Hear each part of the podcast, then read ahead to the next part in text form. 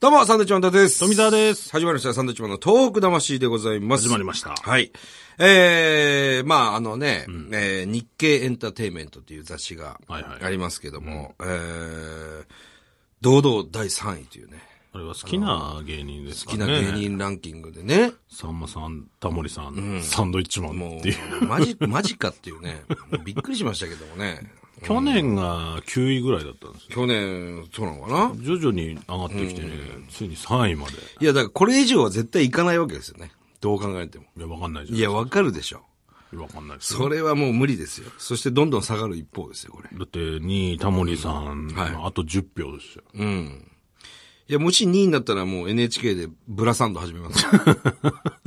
えそれはもうやりましょう、そえれ。で、フジテレビで夜サンドやって。えそれはね、ね絶対にやっていただきましょう、それはね。えお願いしますよ。ええ もうびっくりですね。本当にそういうことがあるんだね。そうですうね。ん、非常にありがたいことですよ。はい。嬉しいです。さあ、メールが今日も来ております。い、きますよお。願いします。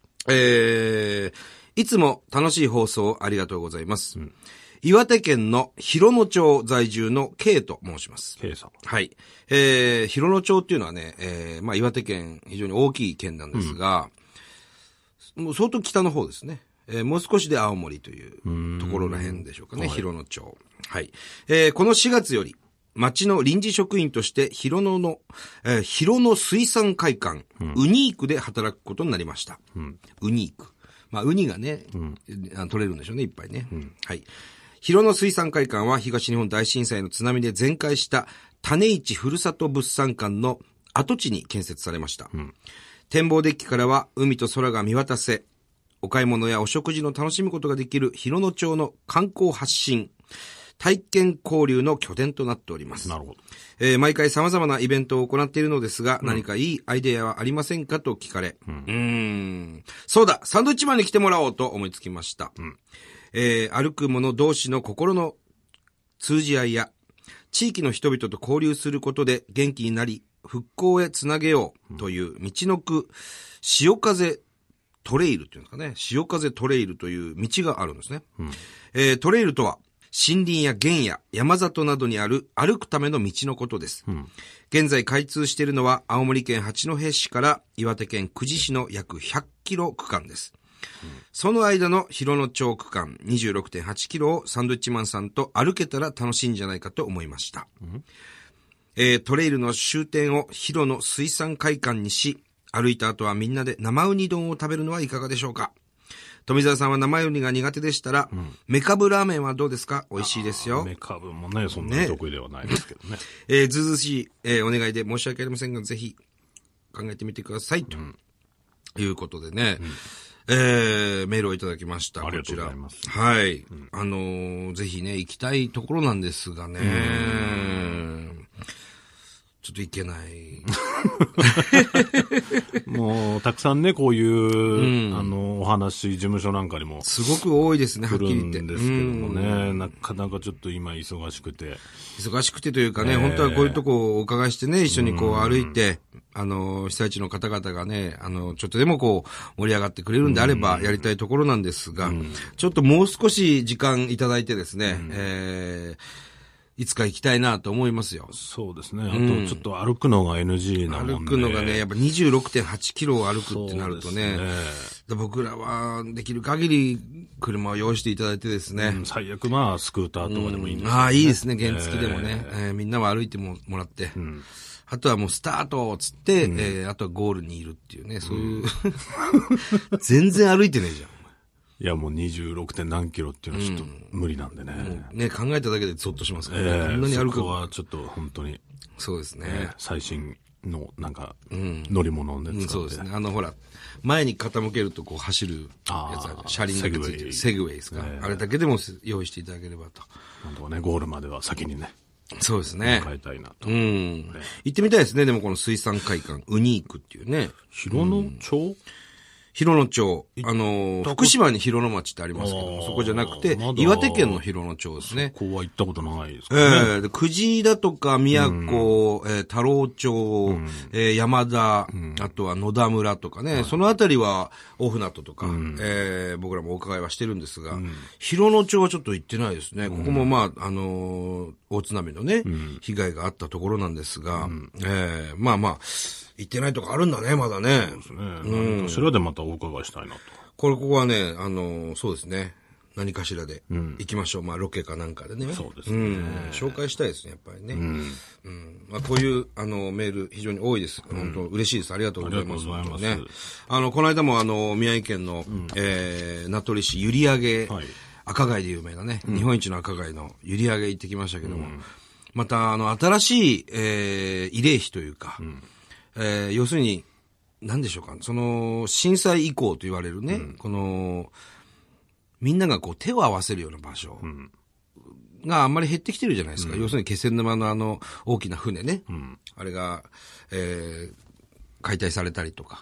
やっぱりああいう、どんな大きな被害だったんだろうかってこう、被災地にお伺いする人っていうのは、な何かをこう見たいんですよ、きっと。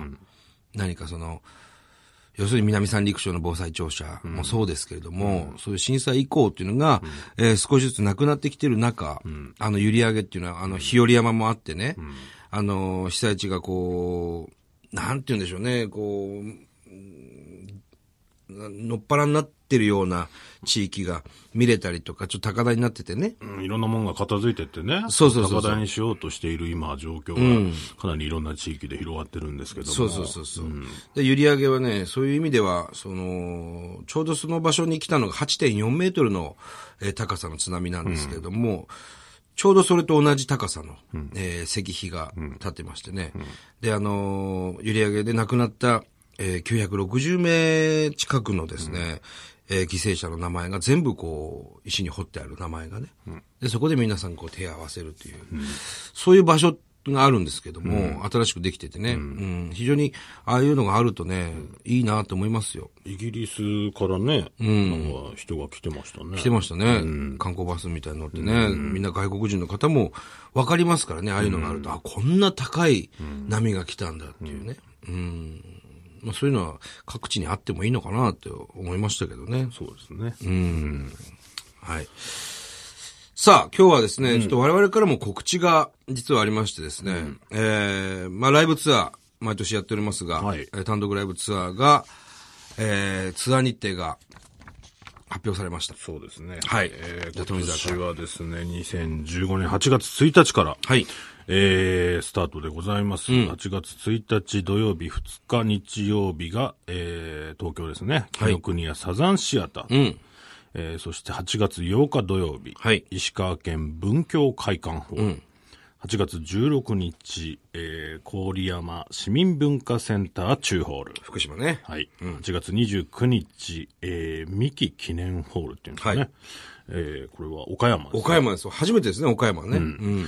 そして、えー9月5日、大阪、えー松下 IMP ホール。はいえー9月13日、福岡、えー国際会議場。うん9月19日、共済ホール。これ札幌。はい。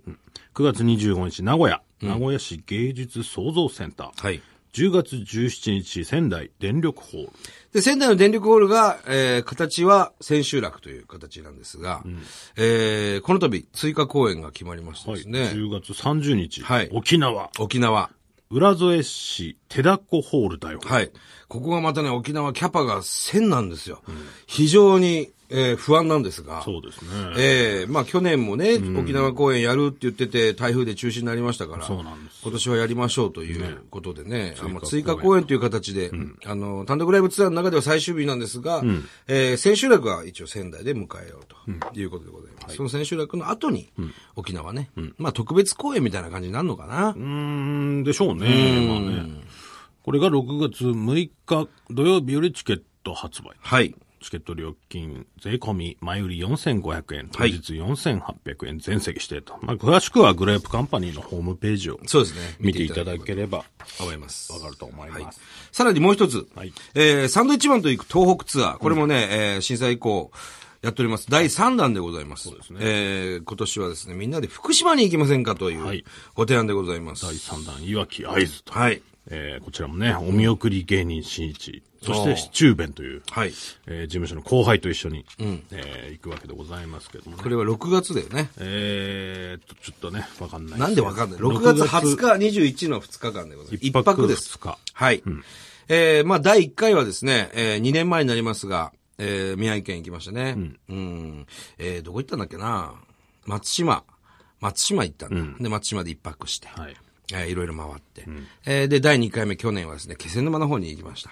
まあ、美味しいものたくさんありますんでね、えーぜひぜひ、そういった意味で、なかなか遠くにね、足を運びたいけども、なんかこう、きっかけがないかなって探している方には参加していただければ、えー我々と共にですね、行きたいなと思います。まあ、アクマ、アクアマリン福島、まあ、水族館ですね。はいあと、スパリゾートハワイアンズとか、んあと、北方ラーメン食べたりとか、そんなことやりますんでね。やりましょう。はいね、きっと楽しい2日間になると思います。これも、まあ、詳しくはホームページを見ていただければわかると思います。はい。はいよろしくお願いしおます。願いしますこのラジオはね、あの、ポッドキャストで聞いてる人意外と多いですよね。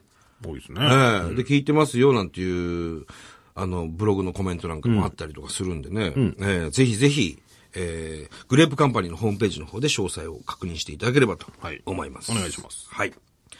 さあ、ええこの番組では東日本大震災に対するあなたのメッセージを受け続けます。郵便番号100-8439日本放送サンドイッチマンのトーク魂それぞれの鏡これまあ、おはがきが、はい。えー非常に嬉しいということでね。はがき嬉しいですね、やっぱね、ここまで来てね。なんかこう、メールだとね、はいこうちょっと無機質な無機質って別にそんなことはないで感すじけどがもする、ね。なんか感情がね、こもってないような。いや、こ いやこもってますよ。ええ文感じも文面に現れてますから。たもう手紙、おはがきの方も、はい。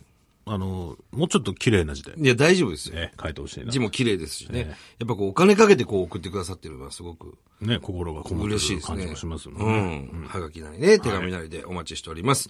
それではまた来週です。バイビー